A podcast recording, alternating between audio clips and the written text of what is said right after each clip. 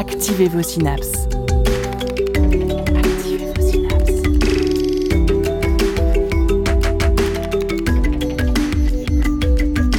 Poussez la porte du labo des savoirs et entrez dans un monde de science et d'expérience. C'est le labo des savoirs. Nibiogate est un projet finançant cinq projets de thèse ainsi des actions de médiation et de valorisation des connaissances acquises. Le consortium créé vise à structurer un réseau de recherche spécialisé et il étudie les dysfonctions des barrières biologiques des différents organes et leur microbiote dans des pathologies chroniques d'intérêt. Dans le podcast Détails de thèse produit par le Labo des Savoirs et Biogate, quatre doctorantes sont venues parler de leur sujet de thèse. Péripéties, sensibilité et dialogue, quatre mots pour quatre épisodes à retrouver sur le site du labo et de Biogate. Et aujourd'hui, elles sont toutes les quatre rassemblées autour d'une même table pour parler de leur rapport avec leur thèse. Comment aborder les problématiques liées au sujet quelle intégration au sein du projet collaboratif L'occasion aussi de comprendre comment la science est fabriquée et de partager le quotidien multidisciplinaire des chercheuses en dehors de la paillasse. Nos quatre doctorantes sont Amélie Lé, Aurélie Louswarn, Éléonore Dijoux et Johanna Zopi. Bonne écoute au Labo des Savoirs.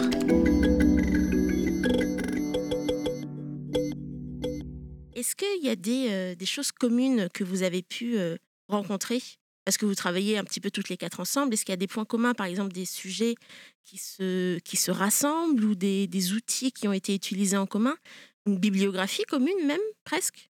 Éléonore? Euh, alors oui, il y a eu des échanges bibliographiques. bon, bah, tout ce qui est sur le microbiote en général, on, s'échange des articles. Karine fait aussi un travail de bibliographie. dès qu'elle repère un article qui pourrait nous intéresser, l'une, l'autre ou les quatre, elle nous le partage. On a eu aussi des, des, des, outils en commun, notamment sur, par exemple, le séquençage CESES du microbiote, où bah, Karine a aussi fait un travail de coordination avec l'entreprise qui, qui devait séquencer. Le, le séquençage, tu m'as dit? Oui, le séquençage CESES. C'est-à-dire qu'on séquence, euh, je sais pas, enfin, peut-être l'ADN du microbiote, ce, dont il est composé? Exactement. Alors du coup, le donc, séquençage pour du séquençage, euh, ce qui est assez connu en, en, recherche comme, euh, comme technique pour repérer, c'est un principe, c'est ce qu'on appelle la PCR.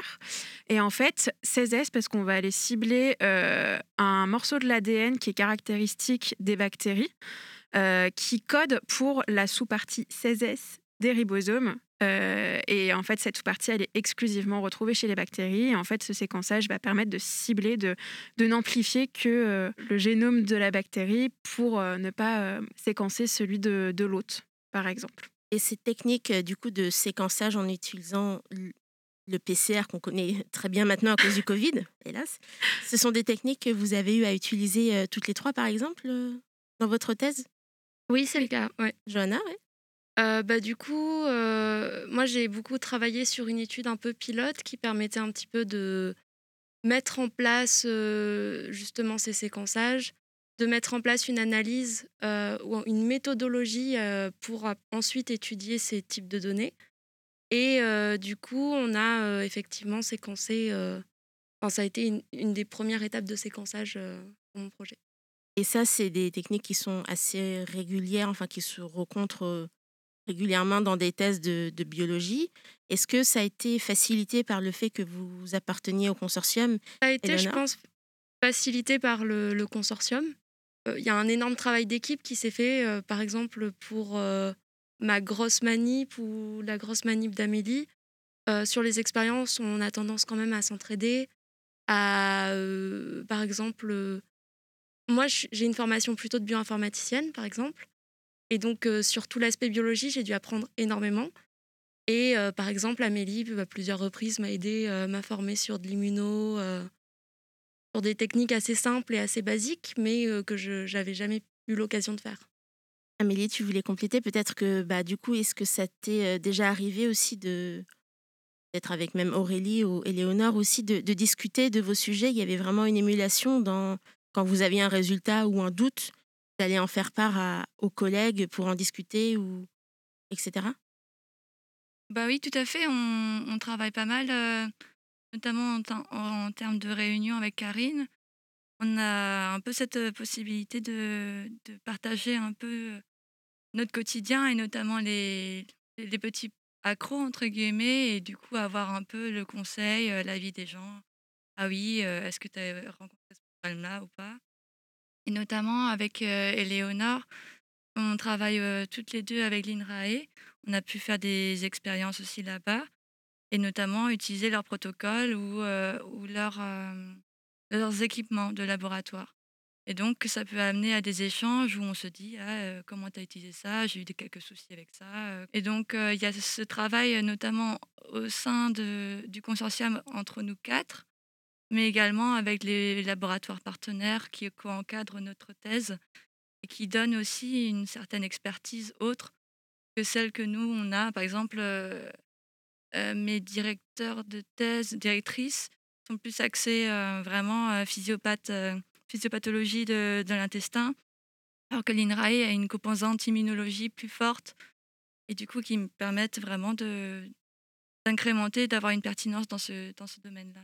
Donc le fait d'avoir différents angles, différents axes euh, avec les partenaires différents te permet d'avoir vraiment une, une thèse euh, variée, fournie et d'avoir des approches différentes? Oui, euh, plus riche dans les échanges. Aurélie? Euh, Je dirais que le consortium euh, permet de travailler sur un sujet euh, commun, la barrière intestinale, le microbiote, comme vous avez pu le comprendre, mais c'est tout en gardant la spécificité de nos thèses, qui est quand même très différente avec des spécialités assez différentes. Et le fait de- d'avoir des réunions comme ça entre nous, on va pouvoir discuter, échanger, que ce soit sur des techniques qu'on va toutes partager, même si la mise en œuvre des expériences est différente, c'est vraiment euh, un atout on se pose des questions, bah, ça peut être tout bête, mais euh, euh, tu mets le composé avant ou après euh, Est-ce que euh, tu mets combien de temps Quelle est la composition de, de ce que j'ai récupéré dans le labo, ou dans le tiroir Il n'y a rien noté dessus. Est-ce que tu sais ce que c'est? C'est des, des petits pas qui nous permettent d'avancer dans nos projets. Il y a vraiment une spécificité propre à chacune de vos thèses, mais avec un objectif commun, dire euh, de travailler donc sur la barrière intestinale et euh, c'est de trouver des, des approches thérapeutiques euh, ou tout simplement de comprendre. Vous avez la, les mêmes objectifs finalement? C'est une question dure, ça. Ouais, je dirais que les objectifs sont différents parce que chacun a sa question scientifique à laquelle il doit répondre. Mais en même temps, on est dans un consortium sur une thématique commune. Et donc, par moment, les questions que l'on se pose se recoupent avec les questions de, des autres doctorantes du consortium. Est-ce que parfois ça pouvait alimenter vos, sujets? Dire les résultats de l'une ou de l'autre, les, réflexions pouvaient aboutir à des réflexions sur votre propre thèse à vous, ou de se demander Ah, mais tiens, ce résultat, est-ce qu'il serait pas aussi intéressant de l'étudier pour mes propres expériences? Est-ce que c'est déjà arrivé? Euh, moi, je dirais oui, complètement. En plus, lors de ces réunions qu'on avait un petit peu toutes les quatre, euh, je pense que quelque chose de très très important en thèse, c'est d'arriver à avoir des moments où on peut prendre du recul sur son sujet, sur ce qu'on fait. Et ces moments qu'on passait un peu à quatre, à, à cinq avec Alexandre, à brainstormer, à euh, parler de ce qu'on ce fait au quotidien, de chercher des solutions ensemble, bah, ça permettait vraiment de prendre ce recul qui est extrêmement nécessaire en thèse et euh, de pouvoir se repositionner euh, après sur, euh, sur nos manips, notre quotidien. J'ajouterais même que parfois, lorsqu'on n'a pas la réponse, on peut donner des personnes contacts qui pourront répondre à la question que euh, chacune se pose. Et des fois, rien que ça, ça, ça aide énormément de, de savoir vers qui se tourner pour résoudre un problème. Parce que vous faites partie d'équipes, de, laboratoires différents, mais vous avez des personnes en commun. Est-ce qu'il y avait des, techniciennes, euh, des collaboratrices euh, ou des collaborateurs en, en commun avec qui vous pouviez euh, échanger? Déjà, la première à laquelle je pense, c'est Karine, qui, euh, Karine qui gère euh, le projet MiBioGate, qui nous permet de nous réunir, qui euh, coordonne un peu euh, euh, entre les différentes équipes, parce qu'on est aussi sur des lieux euh, différents, avec des laboratoires différents. Donc, on ne se voit pas nécessairement au- toutes au quotidien. Donc ça, c'est un point très important de pouvoir euh, garder ce contact. Et puis, euh, en personne euh, support, moi, j'ai eu l'aide de plusieurs personnes de l'équipe de TENS lorsque j'ai eu à manipuler, à, avoir certaines, prendre certaines de leurs expertises pour avancer sur mon projet. Éléonore euh, bah oui, moi comme aussi les, comme les filles, euh, j'ai eu des ressources extérieures, notamment bah, beaucoup de, personnes de TANS, parce que c'est vrai que nous, comme on était plutôt euh, poumons et système immunitaire, bah, l'intestin, on n'avait pas toutes les techniques dessus. et, et TANS, bah, ils nous ont apporté pas mal de petits protocoles qui étaient peut-être pour eux, c'était peut-être pas grand-chose, mais pour moi, ça m'a ça m'a permis d'économiser des mois de mise au point. Et, euh, et, en personne euh, extérieure aussi, bah, il y a Erwan euh, Delage qui a fait un super travail sur tout ce qui était l'analyse du séquençage. Et ça, ça a été énorme parce qu'en plus, ça a apporté énormément de résultats. Puis, bah, il y, y, a eu beaucoup d'autres personnes, enfin, moi notamment au sein de mon laboratoire ou au sein de l'INRA, qui m'ont apporté leur aide et leur expertise sur beaucoup de protocoles sans qui, enfin, sans ce consortium pour regrouper un peu, faire le lien entre ces laboratoires. Je pense qu'il y a beaucoup de choses qui n'auraient pas été possibles. Amélie? Je rejoins tout à fait les filles euh, sur ce point-là, euh, que ce soit Erwan ou Philippe euh, ou les gens de l'INRAE. On a vraiment cette équipe qui, qui, nous, qui nous soutient au quotidien et, et qui nous donne un, nouvel éclairage. Et, et c'est vrai que, que c'est grâce à eux que j'ai pu aussi avancer sur des données. Et ce que je trouve aussi important à souligner, c'est que comme on utilise des techniques qui sont plus ou moins similaires, on peut aussi faire plus facilement des parallèles. Et, donc, je trouve ça assez pertinent. Ben, on parlait de ces personnes, mais même Johanna avec MiBiomix, c'est quelque chose qui est assez intéressant à mettre en place pour nos analyses de données. MiBiomix, du coup, ça a l'air intéressant. C'est quoi C'est un outil? Ouais, c'est un outil d'analyse de données que j'ai en fait créé pendant la première année de ma thèse et qui avait pour but d'arriver à analyser et à intégrer des données avec différentes natures. Donc de mettre en commun des données du microbiote et des données de l'homme et faire du sens entre ces deux types de données qui sont de nature différente. Et ça, ça rejoint un petit peu aussi ma thèse qui vise à étudier la relation entre le microbiote et l'hôte. Et du coup, je, pense que ça va être utilisé par, par quelques personnes autour. Je, suis plutôt contente. Et, le fait du coup de, de savoir dès le départ, dès le début de cette thèse, que vous allez appartenir à, ce groupe un peu en commun. Est-ce que vous avez abordé différemment votre thèse, tout simplement? Il dit consortium, dit qu'on a beaucoup de personnes, donc beaucoup plus d'expertise, beaucoup plus de savoir. Et donc c'est vrai que les personnes ressources étant plus nombreuses, accessibles facilement puisqu'elles sont déjà mises en contact, ça facilite, oui, l'avancée des projets. Vous avez eu plus de temps pour faire de la recherche, tout simplement? Oui. Et puis je pense que le côté esprit consortium, ça facilite un aspect de la science qui est hyper important, c'est l'échange. Parce que l'échange, c'est fondamental en science. Et quand on commence une thèse, c'est très difficile. On n'a pas le réflexe d'aller chercher les gens, d'aller chercher les informations. Et là, on les avait à disposition, donc ça nous a montré dès le départ comment échanger et comment réaliser euh, cet aspect fondamental de la science qu'est l'échange. Amélie? Le fait déjà d'avoir, euh, on va dire, un listing de, partenaires permet de faciliter, on va dire, des, des, coopérations. Moi, par exemple, si j'avais pas vu qu'il y avait un tel à Brest qui travaillait sur la barrière épithéliale euh, la, peau, est-ce que je me serais dit, euh, sinon, outre mesure, ah, on pourrait faire peut-être quelque chose ensemble? Non.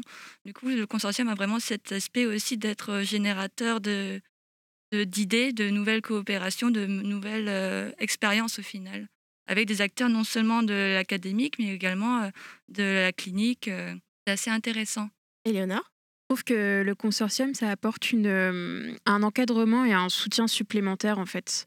Euh, ce qui permet euh, d'aborder la thèse euh, un peu plus sereinement, de, mieux se mettre dans le sujet tout de suite sans se préoccuper de où est-ce que je vais trouver cette information. je vais galérer à la trouver aussi, ce qui arrive souvent parce qu'en fait, on ne sait pas où chercher. Là, pendant nos petites réunions, on arrivait avec nos questions en mode bah, moi, je galère un peu là-dessus. J'ai trouvé ça, mais je ne sais pas trop quoi faire dessus. Donc, déjà, on en discutait de façon scientifique. Et puis après, il y avait le, côté où bah, tiens, moi, je sais que j'ai lu tel papier, tu essaies de faire cette technique-là ou, euh, Karine qui arrivait, ben, il y a telle personne qui, qui, travaille dans tel labo, qui a telle expertise. Donc tout de suite, ça, facilite vraiment le travail. On, perd beaucoup moins de temps à chercher les informations qui sont, entre guillemets, bah, pas de la science pure. Il y, a un, il y a un travail de veille scientifique, technique et même bah, non scientifique qui est beaucoup plus présent et que vous n'avez pas forcément à faire vous-même dans tous les domaines possibles? Je dirais que la veille, de toute façon, la veille, enfin, tout ce qui est bibliographie, etc., on doit la faire en tant que scientifique, c'est très important, on doit la faire régulièrement, on doit l'approfondir. Euh, c'est peut-être que oui, la, veille a été facilitée par le consortium, parce que du coup, bah, on, va plus dans le partage. Si on voit un article qui, pourrait intéresser tout le monde, on va plus, plus vite le partager. Donc ça nous fait forcément, bah, du coup, les autres gagnent peut-être du temps sur PubMed mais, euh, mais de toute façon, l'article, il faudra qu'il soit lu. Il faudra qu'on le lise pour retirer les informations qui sont nécessaires. Mais peut-être que oui, sur la veille, ça nous fait gagner du temps. Aurélie? Et indépendamment de la recherche bibliographique qui est vraiment indispensable, comme le disait euh, Éléonore, je pense que ça nous donne aussi le fait d'être dans un consortium une culture scientifique plus grande. Parce que par exemple, quand on est en thèse, on va se focaliser sur notre sujet. Moi, c'est la barrière intestinale. Et bien là, le fait d'être dans un consortium qui traite aussi du microbiote, et bien du coup, j'ai élargi mes recherches et je me suis cultivée aussi sur le microbiote, les interactions, bien que ça ne soit pas mon cœur de sujet. Normalement, vous, vous m'arrêtez, mais en thèse, en doctorat, les interlocuteurs privilégiés, ça reste vos directeurs et vos directrices de thèse. Est-ce que là, le fait d'avoir, entre guillemets, accès à d'autres personnes, d'autres collaborateurs ou collaboratrices, ça vous a aussi aidé à alimenter vos réflexions? Les réunions que l'on a fait ont été, en tout cas pour mon projet, très importantes. Ça a permis d'élargir la vision que l'on en avait, d'apporter de nouvelles pistes d'études. Le fait qu'on soit nombreux dans ce consortium, lors des réunions, ça nous permet d'apporter plus d'informations, plus d'esprit critique aussi sur les résultats que l'on peut avoir, euh, sur les expériences qu'il faudrait peut-être faire différemment pour améliorer ou mettre en évidence certaines choses qui ne l'étaient pas jusqu'à présent. Et euh, le consortium aide en cela. Ça a clairement facilité les rencontres et euh, c'est hyper important de rencontrer des gens et puis pendant sa thèse, d'aller discuter de son sujet. Chaque personne va apporter quelque chose, un regard différent qu'on n'avait potentiellement pas en fait sur son propre sujet. Et juste de pouvoir discuter, d'avoir ces personnes à disposition, euh, c'est incroyable de, de, faciliter ces échanges, de pouvoir aller dans plusieurs labos, de voir plusieurs techniques et de rencontrer des personnes très différentes. Eleonore je rebondis sur euh, ce que dit Johanna. C'est vrai, le, le fait de rencontrer d'autres personnes, d'avoir différents points de vue, euh, de discuter de son sujet, en fait, d'échanger avec d'autres personnes qui vont avoir une autre façon de réfléchir, bah, je trouve qu'en tant que scientifique, ça nous fait grandir, euh, ça nous aide à, mûrir, en fait. Ça nous aide à, grandir scientifiquement. Quand on commence sa thèse, on a un petit peu, un, enfin, on a un, bébé, un enfant. Et, et, et c'est ce qu'on qu'on va chercher à acquérir, c'est des façons de réfléchir, de de, faire des expérimentations. Et plus on a d'échanges, plus on sort de cette bulle juste encadrant euh, arts, qui est déjà très importante. Plus on sort et plus on essaie d'avoir des échanges en dehors de cette bulle, bah, plus en fait on enrichit cette bulle justement et on enrichit l'échange qu'on va avoir, euh, la discussion qu'on va avoir avec nos encadrants. Moi, je me souviens au tout début, j'étais très timide de dire mon sujet de thèse et de parler de ma thèse. J'avais l'impression de que j'allais pas réussir à l'expliquer comme il faut, de pas arriver à le vulgariser, de que les gens allaient pas me comprendre et que j'allais que ça allait pas aboutir à une bonne discussion. Et en fait, j'engage tous les gens qui font une thèse à aller en discuter avec tous les gens autour d'eux, même si c'est pas vraiment des scientifiques, parce qu'en fait, rien que le fait d'en parler, euh, ça, à, des gens euh, autres, ça, apporte vraiment une nouvelle vision. Et euh, ça permet aussi nous soi-même de travailler son discours autour de sa thèse. La vulgarisation est un point très important. Je dirais que pour s'approprier un sujet, il faut presque commencer par ça le simplifier, pouvoir l'expliquer à quelqu'un qui n'est pas du domaine.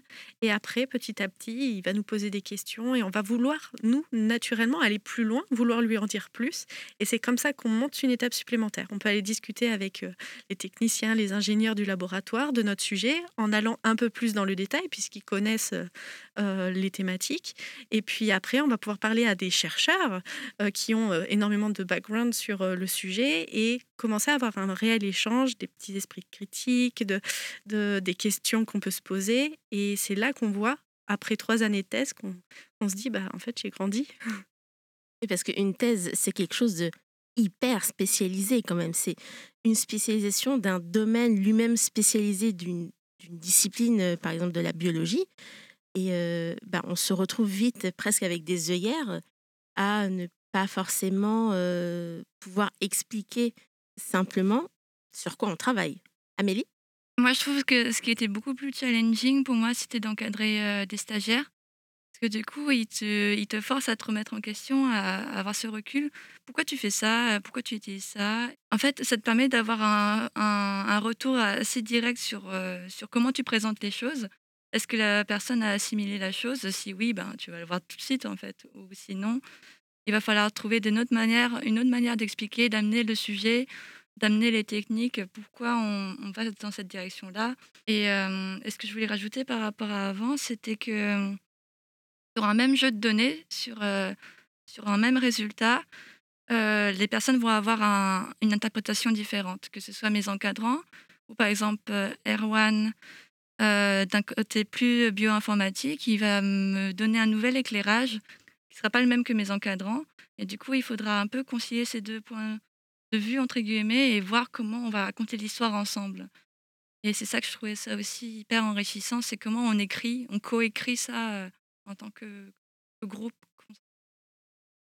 Donc un consortium qui a véritablement et durablement impacté votre thèse, ne serait-ce que par les échanges, les personnes que vous avez rencontrées ou toutes les ressources que vous avez mis en commun. Donc une thèse un petit peu différente, mais première question finalement, la, véritable première question qu'il faudrait qu'on se pose, c'est quoi une thèse? C'est quoi? Vous êtes, vous êtes des étudiantes Vous êtes des chercheuses? Éléonore Étudiant et bébé chercheur en même temps. C'est-à-dire qu'on se forme à devenir chercheur. À la fin des trois ans, même, je pense que de, de, la moitié de la thèse, on peut dire qu'on a une, une, démarche de chercheur. On n'est pas considéré comme chercheur, puisqu'on est, encore, euh, est encore considéré comme des étudiants, mais on apprend à le devenir. Donc, euh, une thèse, c'est quoi? Une thèse, c'est se poser une grosse question qui va en amener, qui va amener à se poser, euh, à s'en poser des millions d'autres. Et on va essayer de répondre à la première en répondant aux millions d'autres pendant trois ans.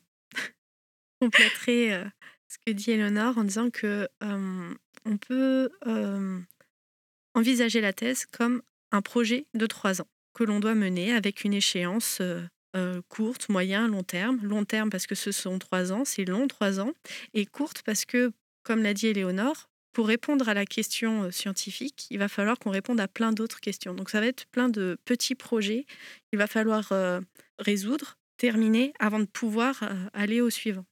Et donc la thèse est un projet de trois ans où nous avons une question scientifique à laquelle on doit répondre et pour cela on doit mettre en place des expériences réaliser les protocoles, réaliser de la gestion de laboratoire, parce que pour pouvoir faire ces expériences, il faut aussi que l'on puisse euh, gérer le consommable.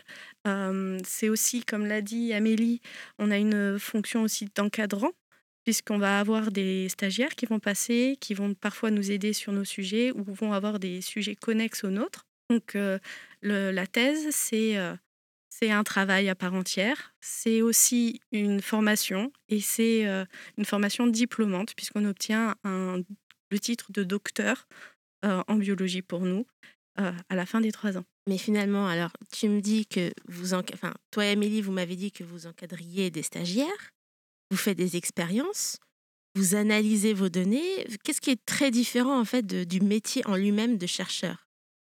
Je dirais que pas grand-chose parce qu'un chercheur, il va faire ça aussi, il va réaliser des expériences. Il va commencer par se poser des questions, réaliser des expériences pour y répondre. Il va encadrer pour former, euh, pour former bah, ses, successeurs euh, et ses futurs collaborateurs. Euh, il va faire de la gestion de projet. Donc en fait, en, thèse, la thèse, c'est une première expérience professionnelle qui nous amène à nous former en tant que futurs chercheurs. Je pense que la différence, enfin, si je dois en citer une, c'est que peut-être le chercheur, il sait poser les questions à force d'expérience. Nous, on apprend à poser les questions. Et euh, je sais que, par exemple, pour moi, la thèse, c'était vraiment un test, une expérience, de voir euh, qu'est-ce que ça allait donner pendant trois ans de travailler autour d'une question et d'aller au bout, d'aller vraiment creuser au maximum, euh, décortiquer à fond cette, cette question, quoi. Et on se rend compte au fur et à mesure des mois qu'en fait, la thèse, c'est constamment apprendre. Et pour ça, c'est à la fois ludique et à la fois... Euh, on s'ennuie jamais, quoi. On est toujours là à apprendre quelque chose, à une formation constante. Et le métier de chercheur, c'est la continuité de ça. Un chercheur qui n'apprend pas tous les jours, c'est un peu triste. J'imagine que moi, j'idéalise le métier de chercheur en me disant que c'est un métier où on apprend constamment. C'est pas un métier où on passe son temps en blouse blanche à faire des expériences. C'est fini ce cliché. Il faut faire des expériences quand même, mais euh, toujours avec dans le coin de sa tête la question et comment on va y répondre et comment la regarder d'un nouvel angle, comment apporter une nouvelle vision. Je pense que c'est hyper important. Il y a peut-être aussi un autre aspect qui peut différencier euh, euh, le, l'apprenti chercheur qui est le doctorant et le chercheur en lui-même, c'est que le chercheur lui va déposer des projets, faire des demandes de financement pour pouvoir réaliser les expériences qui vont être nécessaires euh, pour répondre à, toutes ces questions scientifiques. Que fait un peu moins le doctorant puisqu'il est focalisé sur euh, le projet, l'expérimentation, bien qu'il aide le chercheur euh, à rédiger des dossiers, à faire des, des comptes rendus d'analyse et à publier, puisque c'est un élément important en recherche, la publication. Donc il y a vraiment un quotidien qui est qui peut être très différent selon qu'il faut encadrer, réaliser les expériences, voire juste tout simplement les préparer, ou participer à la vie du labo euh, en cherchant des budgets, en valorisant les résultats. C'est, c'est très très varié en fait, une vie de chercheur ou de chercheuse. Et multipasse, multitâche. Il y a rarement deux journées qui se ressemblent. Hein. Même pour les, les doctorants et les doctorantes, oui. Ouais, ouais, ouais. Et c'est difficile, la vie de doctorant ou doctorante? Ça peut, c'est comme tous les métiers, je pense. Il y a des jours qui sont plus difficiles que d'autres, mais, euh, mais c'est exactement ça. Moi, je pense pas qu'il faille, euh, qu'il faut euh, absolument y mettre un une énorme difficulté sur la thèse. Ça dépend de, ça dépend de chacun, ça dépend de son expérience. La difficulté, elle est présente, mais elle va pas être forcément tous les jours pendant les trois années. Ça va être par phase. On va avoir des phases où il y aura plein d'expériences à réaliser en même temps, mais tiens, ça tombe en même temps que la présentation devant l'équipe ou le congrès à préparer pour la semaine d'après. Et hop, le stagiaire, il arrive au laboratoire. Donc il faut que je pense à quel sujet lui faire faire, quelle expérience lui préparer. Mince, on est en rupture de stock pour, pour le consommable. Alors, il faut que j'appelle euh, la gestionnaire pour qu'elle puisse nous euh, livrer, pour que la stagiaire puisse faire son expérience. Et la mienne, il faut que je puisse la terminer. Donc, ça peut vite s'accumuler. Il y a une... On apprend à s'organiser, on apprend à vraiment gérer un projet. C'est très important. La thèse, c'est aussi une étape où on, on, on devient chef de projet. Bien sûr, on a l'aide de nos encadrants qui sont toujours là pour nous épauler, pour prendre le relais quand nous, euh, nous ne pouvons pas le faire. Et être multitâche. Amélie? T'as un côté vraiment, euh, ouais, comme tu dis, il y a une sorte de responsabilité. C'est vraiment acteur de ce projet. Il faut vraiment se responsabiliser, anticiper beaucoup. Parce que final, même avec le Covid, on le voit, hein, il y a beaucoup de choses qu'on prévoit plus, beaucoup plus en amont que, que prévu initialement. Et donc, en fait, au final, le quotidien va être aussi euh, impacté par, par notre manière d'organiser euh, et aussi d'être en accord avec soi-même parce que finalement, il n'y a pas une organisation type. Chacun aura aussi sa manière de fonctionner, euh, travail ou pas, euh, labo ou pas. Éléonore? Et ouais, pour euh, rebondir sur ce que disent les filles, euh, en fait, la thèse, c'est trois ans où on apprend à, se connaître. Et c'est ça qui peut faire la, fin, qui peut faire, la difficulté de la thèse. C'est qu'il bah, y a certaines personnes qui vont arriver en se connaissant déjà. Il y en a d'autres où il va falloir qu'elles fassent l'effort, ce travail d'apprendre à se connaître. Et en fait, plus on apprend vite à se connaître et à s'écouter, surtout, c'est ça qui est important, euh, à pas regarder ce que le voisin, le copain thésard fait, mais à se concentrer sur nous, sur nos besoins, sur nos attentes, sur notre façon de fonctionner, notre façon de nous organiser, à s'écouter soi. Bah, ça, ça va faciliter, euh, ça va réduire un petit peu les difficultés qu'on peut rencontrer en thèse. Je voudrais rajouter un point sur les difficultés. Euh, les doctorants deviennent des experts dans euh, la façon dont on résout les problèmes, puisque tous les jours, pour moi en tout cas, pour ma part, il ne se passe pas un jour sans qu'il y ait un problème. Il n'est pas forcément de très grande envergure, mais c'est le grain de sable dans le rouage qui peut euh, tout faire basculer pour sa journée. Au lieu de finir euh, les manips à 17h, on va les finir à 20h, mais la journée, n'est pas finie à 20h parce qu'il faut encore analyser les résultats. Et puis, donc, cette faculté que l'on a à rebondir constamment, à euh, anticiper, à prévoir, à solutionner, c'est quelque chose qu'on apprend pendant la thèse.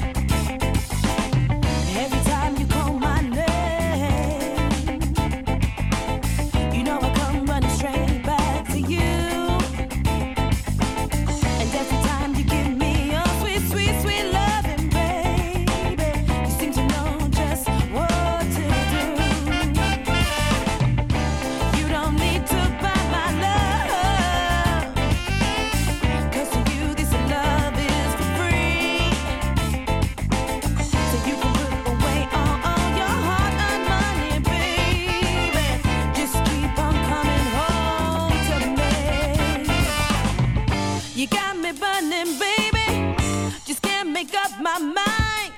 You got me running round and round every single time. You got me feeling high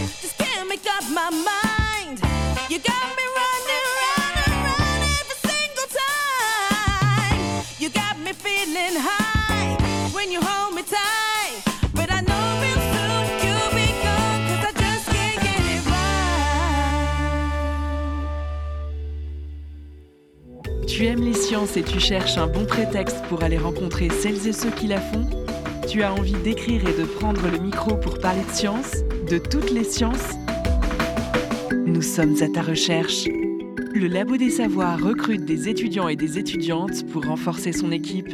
Pousse les portes du labo et rejoins-nous. Et donc la thèse, on a compris, c'est c'est un apprentissage, non seulement de la recherche, mais aussi de plein d'aspects différents de gestion de projet, de résolution de problèmes, de collaboration, apprendre à, à collaborer avec une équipe complète. Est-ce que vous aviez euh, été préparé? Est-ce que vous imaginiez que ce serait comme ça euh, Parce que vous devez avoir des parcours différents. Donc, est-ce que au cours de vos études, vous avez été préparé à faire une thèse? Bah, personnellement, moi, j'imaginais pas du tout, du tout, du tout ça. Surtout que j'ai fait donc une licence, enfin un équivalent de licence, un bachelor de sciences en biologie. Et après mes quatre ans de bachelor, je me suis dit, bon, c'est peut-être pas pour moi la bio. Je suis partie en bioinformatique. Donc avec l'idée d'analyser des données complètement rien à voir avec ce que je fais des fois au quotidien. Et quand j'ai fini mon master de bioinformatique à Nantes, on m'a proposé une thèse. Je me suis dit c'est chouette, c'était de la bioinformatique avec un peu de bio. Et finalement, là, je me suis retrouvée dans ma thèse à faire vraiment moitié bioinformatique, moitié bio. J'ai appris énormément à maniper, à, avoir ce, geste euh, de, paillasse, quoi. Et, et cette réflexion quand on design des expériences des manips, que je n'avais pas du tout. Et je m'attendais vraiment pas à ça. Et pour le coup, ça a été euh, plutôt chouette. C'est pas chouette tous les jours, mais euh, encore une fois, on apprend énormément. Donc euh, c'est euh, c'est toujours bienvenu, quoi. Éléonore? Être préparé à la thèse, je pense que tant qu'on le vit pas, on peut pas être préparé à 100%. Mais après, moi, j'ai eu la chance de, bah, du coup, de rester dans ce cursus biologie, de faire mes stages en laboratoire et donc de côtoyer très tôt bah, des étudiants en thèse qui, qui ont toujours été honnêtes. C'est-à-dire que bah, même quand c'était des moments, enfin, c'était pas ah c'est tout beau, c'est tout rose, c'était bah ouais c'est dur, mais bon bah il y a ça, ça c'est hyper positif, c'est trop cool parce que ma manip j'ai mis 12 heures à la faire, j'en peux plus, je suis fatiguée, mais ça a donné un résultat exceptionnel et du coup je vais pouvoir publier. En fait, on nous a jamais menti sur, euh, sur comment ça allait se dérouler. On nous a jamais dit que la thèse, allait être facile, que ça allait être euh, que, que du positif. Et, euh, et, et ça, on nous le dit avant de s'engager dans nos trois ans. On nous dit ça va être dur. Va falloir beaucoup travailler. Il va falloir euh, vraiment euh, bah, apprendre à se connaître.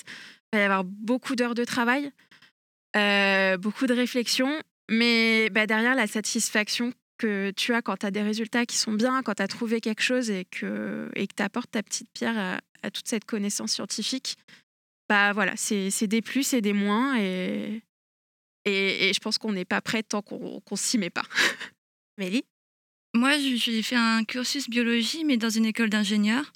Et du coup, c'est vrai que la thèse, euh, pour nous, euh, si on veut faire vraiment euh, le parcours royal, c'est que en parallèle de la dernière année de l'école d'ingénieurs, tu fais un M2 en recherche.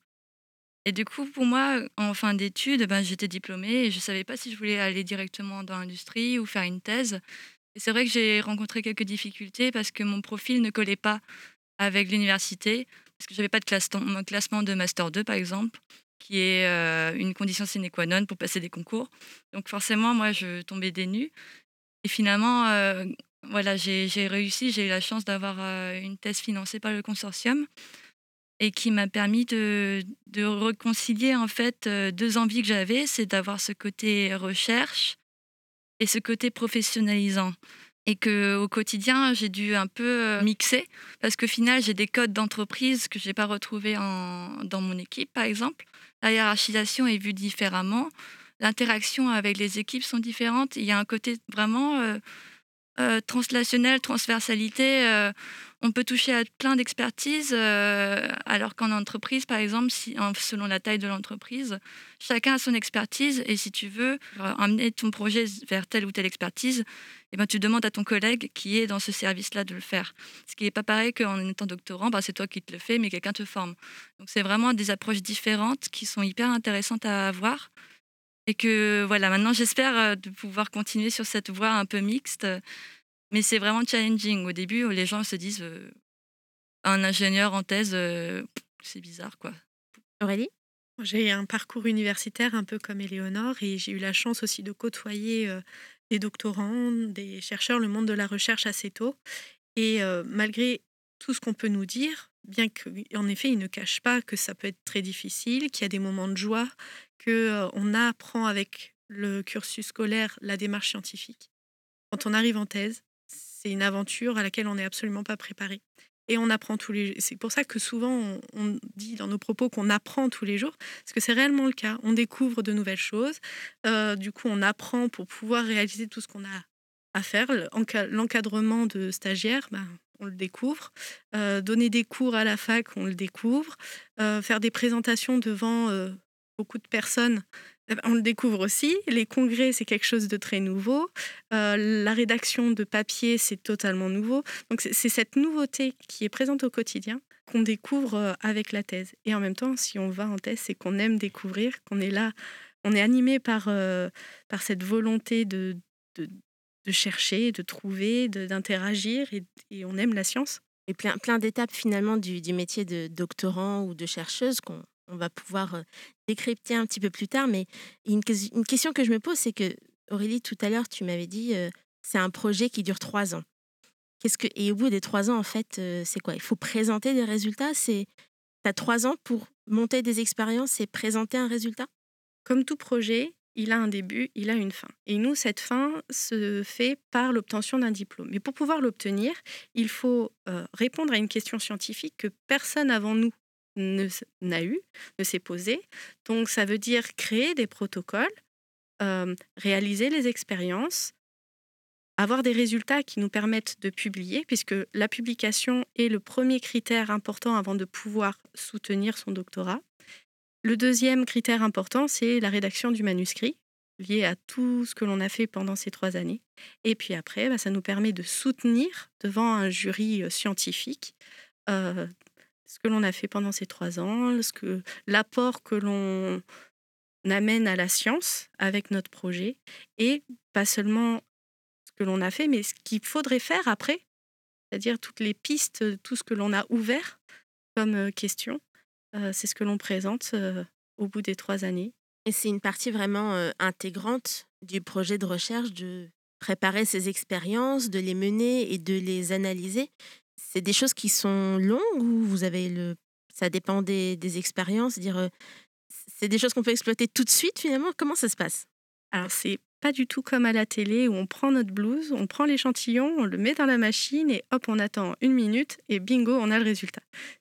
Un peu plus long, alors effectivement, on prépare. Alors, je vais prendre mon cas. Préparer les échantillons, moi, c'est entre 14 et 21 jours. Une fois que j'ai mon échantillon, je vais pouvoir réaliser l'expérience. L'expérience, elle peut durer euh, une demi-journée comme trois jours. Et au bout de ces trois jours, il faut ensuite que j'analyse les résultats. C'est-à-dire que la machine, elle va me donner des résultats dits bruts que je ne peux pas euh, récupérer comme ça. Il faut que j'aille à mon ordinateur, que je fasse parfois des calculs, que je réalise des graphiques et ensuite j'ai ma réponse. Donc euh, non, c'est pas rapide. Ça peut, euh, ça peut mettre par exemple un mois pour obtenir un résultat. la, la science et la recherche, c'est un temps qui est long finalement. Oui, et là, on n'aborde pas toute la partie préparation de protocole, parce qu'avant de pouvoir faire cette expérience, il y a un long travail pour prévoir, réfléchir à ce protocole, comment le mettre en place, quels matériaux utiliser. euh, Et ça aussi, ça peut prendre beaucoup de temps. Et Léonard, tu voulais rebondir dessus? Oui, parce que euh, en plus de la partie expérimentale qui est déjà compliquée, parce qu'il faut faire, euh, il faut faire des mises au point, il faut avoir suffisamment de, de, bras pour faire toutes les expériences, parce que des fois on a des protocoles qui sont longs, qui sont lourds aussi. Euh, en amont de cette partie expérimentale, il y a aussi la partie financement qui met énormément de bâtons dans les roues dans la recherche. C'est-à-dire qu'on a énormément de, de beaux projets. Il y a beaucoup de beaux projets, mais il y a très peu de financement.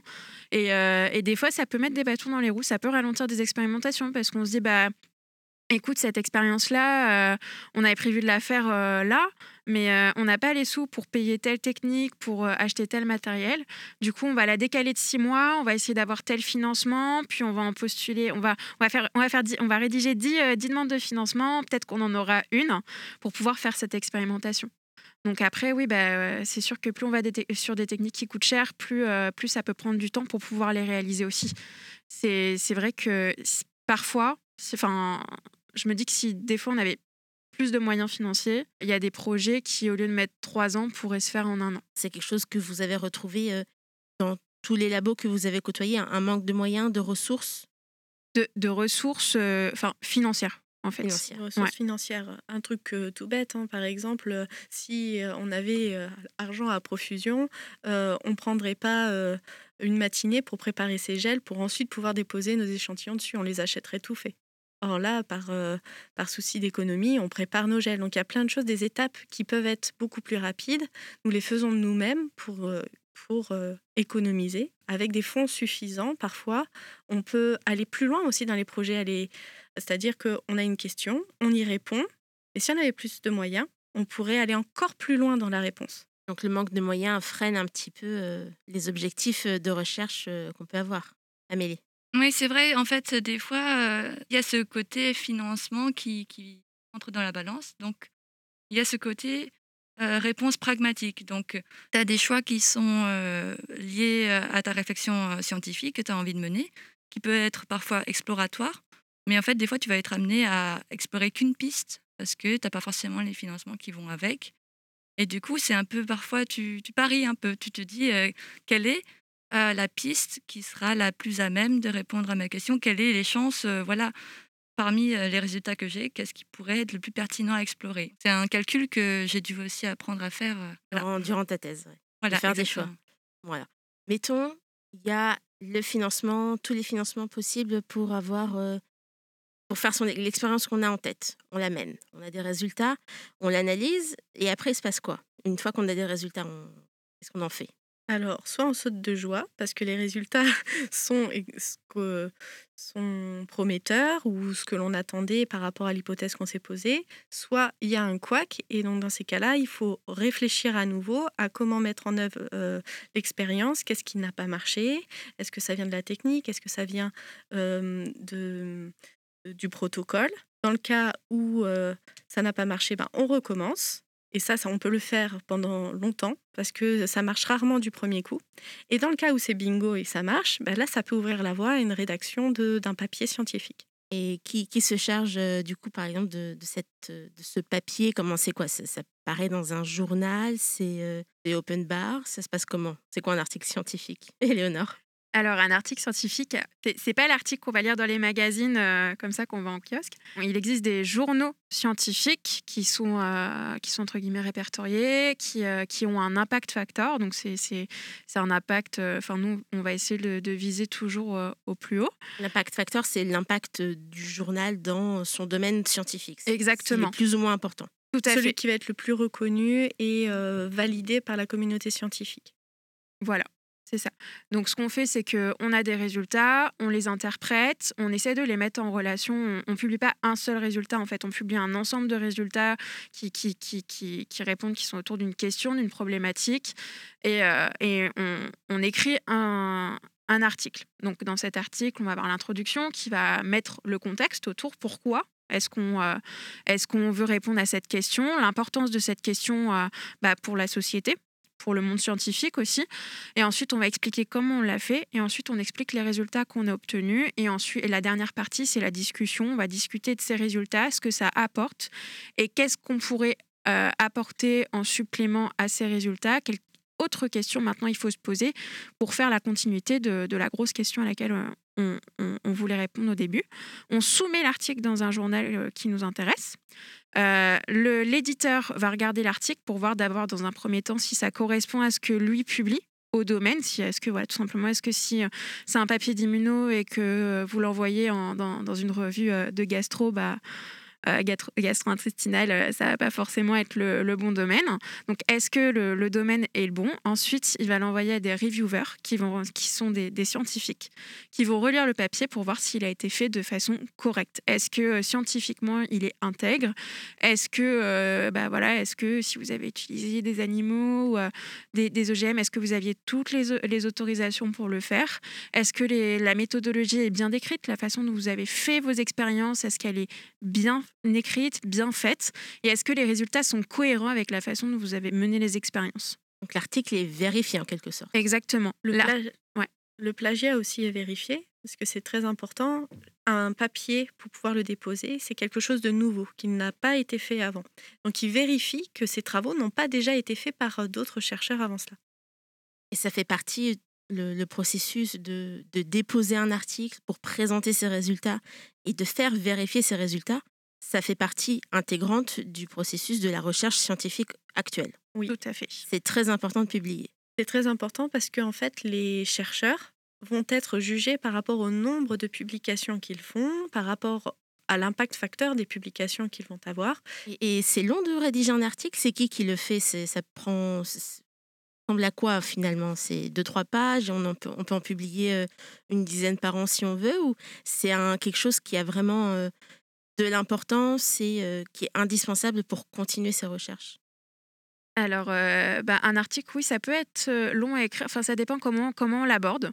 Moi, par exemple, je sais que le mien, il est en cours depuis deux ans, mais parce que bah, on a commencé à faire un, un- un petit squelette, à, avoir, à, à se poser quelles questions on voulait répondre pour écrire cet article. On a mis des expériences et puis bah, on se dit, bah, tiens, ce serait bien de faire telle expérience en plus pour euh, compléter la réponse, euh, celle-ci, celle-là. Donc, au final, c'est, c'est, moi, c'est- personnellement, c'est une rédaction qui s'est pas fait en continu, elle s'est fait en discontinu.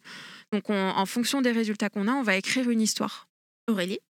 Donc, lorsqu'on soumet notre papier, après vient une autre phase, c'est-à-dire que si le journal l'accepte, il ne va pas l'accepter tel quel. C'est-à-dire que les scientifiques vont toujours avoir un regard critique et vont nous demander soit de refaire certaines manips pour être sûr des résultats, soit euh, de, euh, de dire bah là, vous voyez, euh, j'ai quelques doutes, pouvez-vous nous expliquer comment cela se fait que vous avez ces résultats, alors que dans la littérature, en général, on a l'inverse. Donc, il va y avoir après un travail de révision où ils nous posent des questions, on y répond, parfois on refait certaines expériences, et donc il y a un retour comme ça, un aller-retour, avant d'avoir la réelle publication dans le journal. Donc la, rédaction d'un article, c'est, ça me paraît long et complexe. C'est pas quelque chose qu'on peut faire euh, le petit, au matin en, se levant au petit déjeuner. Euh, pourtant, c'est quelque chose que vous réalisez. Pendant votre doctorat, vous avez à rédiger des articles scientifiques. Est-ce que c'est important, Aurélie? Oui, alors la rédaction d'un article scientifique se fait rarement seul. On est aidé par nos encadrants, mais on est aussi aidé par toutes les personnes qui auront contribué au projet. Le travail d'écriture peut être long, comme l'a dit Éléonore, euh, ça peut mettre du temps, et ça peut être aussi, euh, ça peut mettre du temps pendant la phase de, euh, de reviewing. Moi, par exemple, dans le cas de mon papier, l'écriture a été assez rapide. Par contre, la période de révision a été extrêmement longue. Elle a couru sur un an avant de pouvoir être publiée. Amélie vient de faire les gros yeux. C'est, ça, met du temps, tout- toute cette histoire quand même. Oui, en fait, c'est vrai que, ben, pareil, il y a ce côté déjà réflexion du papier qui commence très, très en amont. Donc, il y a cette histoire qu'il faut réfléchir et qu'il faut incrémenter de résultats. Et en effet, il y a tout ce côté stratégique aussi que, que maintenant j'apprends euh, un peu sur le tas peut-être. Mais euh, le choix du papier va conditionner aussi le type d'écriture, le type de figure. Le squelette, en fait, va dépendre aussi du type de papier, enfin, du type de journal scientifique qu'on va viser. Et également, euh, le journal scientifique euh, voilà, va s'adresser à telle ou telle personne, donc ils voudront plus ou moins de cliniques, plus ou moins de- de- d'expériences animales ou d'in vitro. Et donc, euh, c'est vrai que cette réflexion va, est supplémentaire à, à l'histoire propre déjà du papier. Je sais c'est que obligatoire de présenter un article pour euh, Oui. avoir un diplôme de doctorat. au moins soumis, selon les écoles doctorales, ça doit être publié. euh, mais je sais que dans d'autres pays, par exemple en Allemagne, euh, il n'y a pas besoin de, de publier. Ou alors, aux Pays-Bas, il faut trois papiers. Donc, euh, donc c'est vraiment assez différent d'un pays à l'autre. Mais c'est vrai que du coup, ça conditionne aussi comment on voit notre projet et les échéances qui sont incluses dedans. Et je- Publier, publier c'est obligatoire en recherche. Et j'ajouterais que publier, c'est un processus long, mais c'est surtout que ça n'aboutit pas toujours. Euh, il faut, on soumet souvent des papiers dans des journaux et on essuie beaucoup de refus. Et ça, il faut, au début, quand on est doctorant, on le prend très à cœur, parce que euh, déjà, on a un papier, on est content, mais on a, un refus, deux refus, trois refus. C'est pas que la science est mauvaise, c'est parfois que ça correspond pas au journal ou ça correspond pas à la problématique. Et il y a aussi cette course au papier qui fait qu'on est en concurrence euh, sur nos thématiques avec d'autres laboratoires du monde entier. Et ceux qui vont publier avant nous, ça va faire que notre papier, bah, du coup, l'histoire que l'on écrit, eh ben, on peut plus l'écrire comme ça parce que quelqu'un l'a déjà écrite. Donc il faut qu'on présente nos résultats d'une manière différente pour montrer que c'est nouveau. Et qu'est-ce qui se passe si, par exemple, un, labo se fait, euh, entre guillemets, un petit peu euh, distancé euh, parce qu'il n'a pas eu le temps de publier ses résultats? C'est un laboratoire qui ne publie pas, est-ce que c'est un laboratoire qui peut continuer ses recherches? On entend souvent euh, publish or perish. C'est un peu vrai parce que tant qu'on, si on ne publie pas, on ne va pas récupérer de fonds, donc on ne pourra pas mener d'expérience. On ne pourra pas avoir de matériel et on ne pourra pas embaucher des personnes pour réaliser ces expériences. Donc c'est un cercle vicieux. Il est nécessaire de publier. Donc finalement, j'ai envie de dire, la méthode scientifique actuelle, telle qu'elle se passe réellement dans les laboratoires, les étapes, c'est on part peut-être de travaux qui ont déjà été réalisés avant, on part sur de l'existant, on se repose des questions, on prépare ses expériences, on les fait, on les analyse, on vérifie que les expériences sont bonnes, si j'ai cru comprendre, parce que ce n'est pas toujours le cas. On écrit son article, on le soumet, il est publié et on le présente. C'est très différent de l'image de la science et de la recherche qu'on a, qu'on peut souvent avoir dans, dans le grand public. C'est beaucoup d'étapes et finalement très peu, très peu de recherche et d'expérience en soi.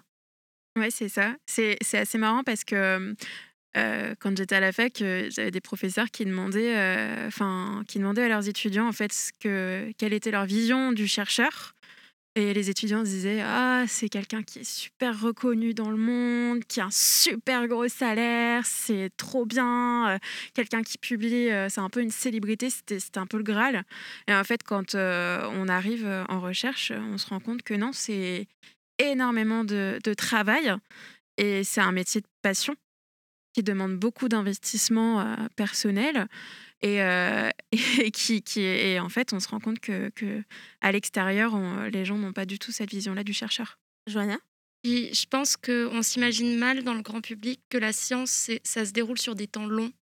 Et ça, c'est hyper important de le souligner. La, la science, c'est long, ça prend beaucoup de temps, mais ça vaut le coup. On répond finalement à énormément de questions. Et c'est ce qui permet aujourd'hui euh, d'avoir un système de santé, par exemple, qui est, qui est quand même plutôt bon. On arrivé à combattre des maladies euh, vraiment importantes grâce à ça. Mais euh, c'est sur un temps long. Et c'est un, c'est un travail euh, de longue haleine. Éléonore? Et euh, je rajouterais que, alors c'est vrai qu'on entend souvent, euh, Euh, oui, bah, les chercheurs, vous cherchez, euh, mais vous trouvez pas beaucoup. Et, et ça, ça vient un peu compléter ce que dit Johanna. C'est c'est parce que c'est très long. Et euh, il faut pas oublier que la recherche, elle est essentielle. Sans recherche, il n'y a pas de nouveaux médicaments. Sans recherche, il n'y a pas d'amélioration des médicaments existants. Il n'y a pas d'amélioration des traitements, des techniques chirurgicales. Diagnostic aussi. Exactement. Et puis, euh, les la la population, quand ils entendent chercheur, ils entendent recherche appliquée, quelque chose qui va leur servir à eux directement. Mais la recherche, ça n'est pas que cela. C'est aussi ce qu'on appelle la recherche fondamentale. Comprendre un mécanisme, comprendre comment cela fonctionne. C'est pas créer un médicament, mais ça va aider d'autres équipes dans le monde à pouvoir créer les futurs médicaments. Et pour conclure, j'ai aussi envie de dire, sans doctorants et sans doctorantes, pas de recherche, car on s'appuie encore beaucoup sur ces apprentis chercheurs qui apprennent à poser les questions, mais qui aussi apprennent et donnent beaucoup de résultats. Johanna, Aurélie, Amélie et Léonore, merci à toutes les quatre d'avoir répondu à mes questions. Merci. Merci.